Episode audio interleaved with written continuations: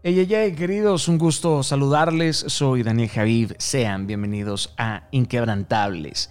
Antes que nada, deseo que te encuentres en salud, en paz, en bienaventuranza, que al lugar a donde te dirijas o donde nos estés escuchando te encuentres tranquilo, fortalecido y en bendición. También que los tuyos estén en salud, por supuesto que es lo más, lo más importante. El día de hoy vamos a hablar un poco acerca de no negociar con hambre. Asignarle precio a nuestro trabajo es una tarea muy azarosa, pero es una tarea fundamental. Eh, asignarle un precio a nuestro trabajo es caminar en una cuerda floja sobre un precipicio donde hay que aprender a mantener el equilibrio entre una rentabilidad demasiado baja o estar dispuestos a perder la licitación o a perder un cliente.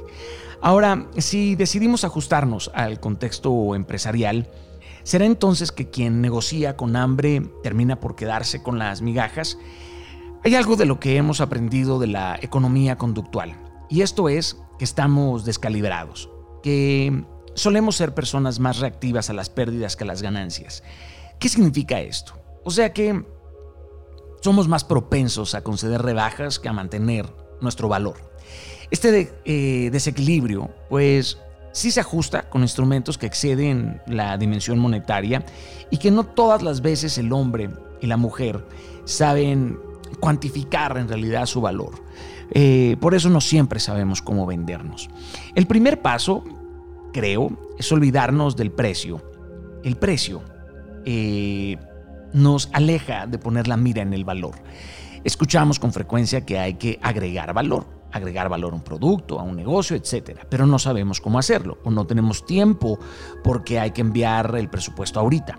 Eh, hay que hacerlo hoy y eso implica muchas veces que quizás eh, la prisa te lleve a sentirte perseguido por el terror de que hay alguien que va a ganarte el cliente porque cobre menos y decides pues dar más barato tu servicio, ¿no? Vivimos de hecho en una sociedad que en su mayoría pues no sabe valorizar sus talentos, sino por el contrario, los, desvaloriza. Yo no estoy en contra de los descuentos, no soy alguien en contra de los descuentos, ya que yo he hecho descuentos. Eh, se pueden hacer descuentos desde la generosidad y se pueden hacer descuentos sin quebrarte ante una desesperación, pero considero que la constante debe de ser cotizar a la alza, pero cotizar a la alza tu tiempo, tu calidad, tu trabajo Siempre va a ser válido discutir un monto, pero lo ideal es que las negociaciones se produzcan dentro del marco del valor, es decir, que te contraten por bueno, no por, no por barato. La clave para comprender esto que te estoy diciendo es la construcción del valor. Ahora, la construcción del valor está en la necesidad que tú y yo vamos a satisfacer. Hay que diseccionar la oferta para, para ver más allá del servicio requerido. ¿Cuál, ¿Cuál es el problema que estamos atacando con nuestro servicio? Desde allí podemos hacer una propuesta más adecuada. Eh, no, encontrarás espacio para agregar valor en todos los casos, no siempre se puede agregar un gran valor. Tal vez te encuentres en un sector que no te deja aumentar del todo los márgenes, o sea, si tu precio es el máximo que te permite la industria, pues tienes pocas opciones. Una de las opciones es o te cambias de industria o dejas que te trague la industria o mutas o esperas a que te devore la industria. Por eso digo ruge o espera a ser devorado o transformas la, industria completamente, ¿no? La segunda pista... Eh, para poder cobrar la vamos a hallar en un marco competitivo. Con esto no solo sabremos si nos mienten cuando nos dicen que alguien está cobrando menos, siempre nos da este miedo, ¿no? No, sabemos si creer o no creer, ¿no? Eh, es que yo tengo quien me, me, me cobra menos. Pues yo tengo quien me paga más, güey, también, ¿no? Esto nos, si eso es cierto, ¿no? Puedes jugártela también. Esto siempre nos va a llevar a determinar cuánto pedir por lo que damos. Poner en una balanza a clientes y competidores nos ayudará creo, a trazar un mapa de intereses comerciales y del entrenamiento. Eh, de, este, de esta visión vamos a adquirir nueva información que nos permite cotizarnos mejor. En el presente voraz, claramente las circunstancias que nos rodean pueden ser marginales.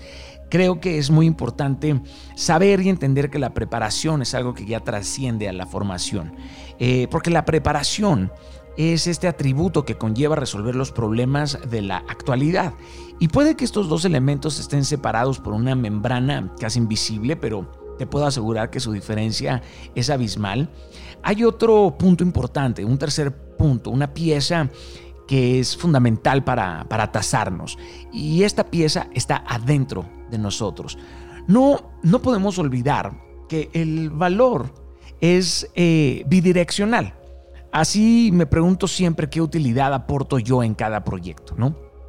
Para comenzar una revalorización es necesario primero enfocarnos en, lo básico, en el aprendizaje, en las relaciones, en el, en el prestigio. Siempre podemos considerar hacer estas deducciones que nos ofrecen ganar más experiencia y aumentar la exposición y así aumentar nuestros círculos sociales. Pero ¿cómo tasamos o valoramos nuestro prestigio, por ejemplo? Esto es una pregunta, ¿no? Muy importante. El prestigio es más difícil de estimar, así que eh, creo que esto va a ser una reflexión aparte.